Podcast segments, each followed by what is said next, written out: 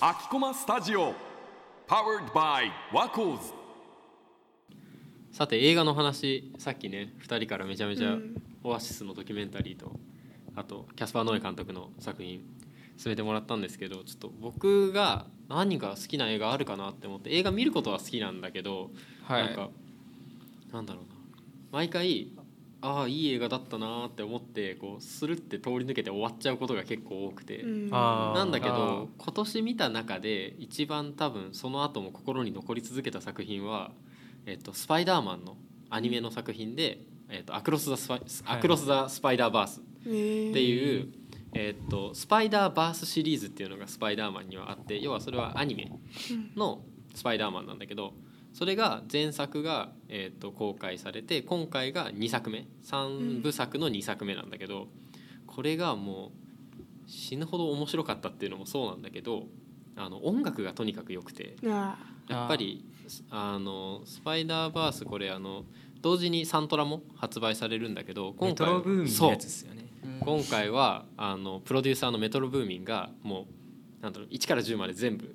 劇中の主題歌というか挿入歌とかを全部担当してて、えー。それがまあかなりこうヒップホップであったりとかあとはまあ彼はヒップホップのプロデューサーだからヒップホップとかあとはラテンとかそういったこういろんなジャンルが組み合わさったものが劇中で流れてそもそもまずなんだ見ていて耳が楽しいっていうのがあって。音楽がいいからね。いきなり最初にもうヒップホップでぶち上げていくとかあとはその主人公のこう主人公とか登場人物のこう人物描写に寄り添ったこう曲が流れるとか、うん。そういうので正直映画として覚えてるものはあんまないんだけどあーでもその後にもうどんどんその サントラにはまっていっちゃって。そう。うん。マジであるそうそのサントラをひたすら聴きまくってたからもうこの映画もめっちゃ良かったっていうめっちゃその記憶になるっていう。経験は自分もあってなんかうんそれこそマーベル作品になっちゃうんだけど「ブラックパンサー」っていううん。あーそうだね。映画はもうあれケンドリック・ラマーってラッパーがフルプロデュース。で TD のそのレーベルの人たちが結構関わってるんだけど自分映画見る前にずっとサントラ聞いてて、はい。うんそう最初から。でそれもササントラを聞いててでなんかブラックパンサーがもう終わっちゃうなぐらいの結構ギリギリで滑り込みで見に行ってもめちゃくちゃ良くて音楽そうサントラをやっぱりき聞いてから聞き込んだ上だともうすご先にいそう入り込み方が違う。2だね。いや 本当に本当に。やったことない。いやしかもこれはまあタイミング的にラッキーだったんだけど日本公開がアメリカ公開とかとちょっと遅れたこともあって、はい。サントラが公開サントラがリリースされてしばらく経った後に映画が公開だった、うん。確かになんかサントラから入るなんていうなんか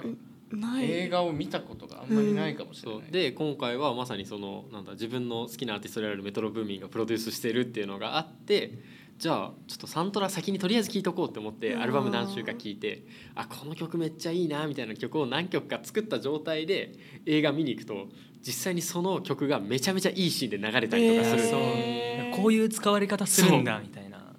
なんかそれを知れるのがすごい楽しかったありかもしれないその先にサントラっていうの。うん。ちょっとやってみたくなやってりました。みたくなる 特になんかミュージカル映画とか多分その音楽が重要になってくる映画とかだとなおさらいいんだと思うな。そのなんか曲単体でのメッセージ性がより映像と結びつくからこそすごいなんかより分かりやすいというかこういう意図がこの曲が込められているのかなとかっていうのをなんか見たき最初見る前もそうだしで聞いた後もなんかすごいよりそのアルバムに対してアプローチがもっとより入り込めるしね。深くなるそうなんかこの映画見てる時も自分その世界に入り込みすぎちゃって一応なんか毎回映画見た後に感想をちょっとメモるようにしてるんだけど、うん。そこに書いてあるのが、あのあと3時間は見れたって書いてある。あ3話長い。3話長い。なこれだけでもう2時間ちょいの映画なんだけどうん。なのにあと3時間見れるとか言ってるから1.5いける。これ別に5時間映画でもいけんなとか思っちゃってそう。なるほどね。それこそ今サブスクとか音楽もその映画も発展してるから、そういう古い作品とかでサントラから入ってやってみるっていうのもできるよねそう。いいね。時代に合った遊び方かもしれないですこれは、うんうんうん。じゃあ私は心に残ったっていうよりか最近見た映画になるんですけど最近あの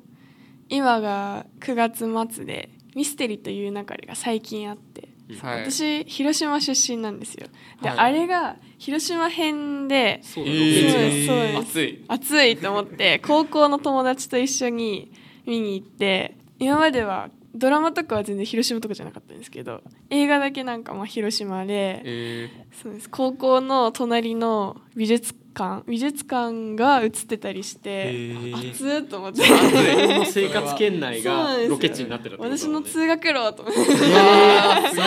がるないいなー。ずっと見てたのだったら余計だよね。そうでねす。菅田将暉だみたいな。ちょっと歩いてた道歩いてた っていうなんだろう。元からドラマを見てたんですけど知ってる場所でロケしてたからっていうので見に行ってなんかそういう見方も結構楽しかったんで、なんだろうサントラ始まりじゃないんですけど。ロケ地始まり。そうです。ね いやでもそれ確かに自分の地元がとかってなったら絶対見見ちゃうよしかもスクリーンに映ってるからさなんかこんな感じだったっけとかちょっと思ったりもするし。確かに映像越しで見ると全然変わって見るよね多分。逆に今度帰省した時なんかあれだね。見え方が変わるね。須田ロード。スダロード。聖地。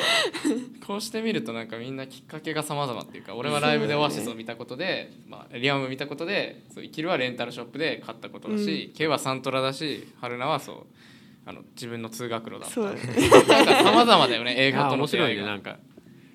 映画がそういったこうなんつうの総合芸術性というか音楽も映像もなんか全て詰まってるからこそやっぱいろんななんだアプローチの仕方というか切り口があるんだなっていうのは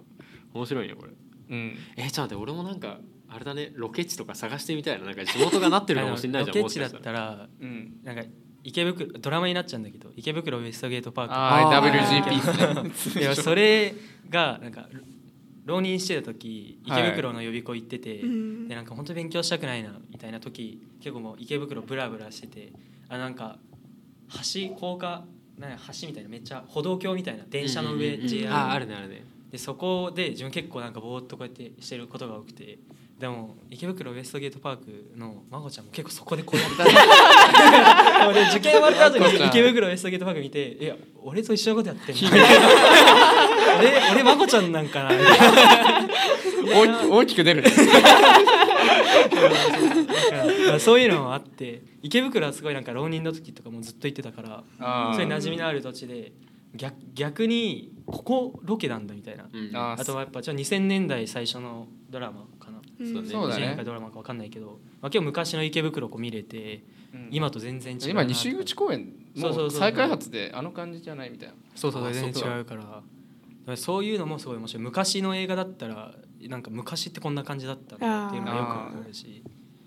あと黄昏れるしねまこちゃんみたいな。そうだね。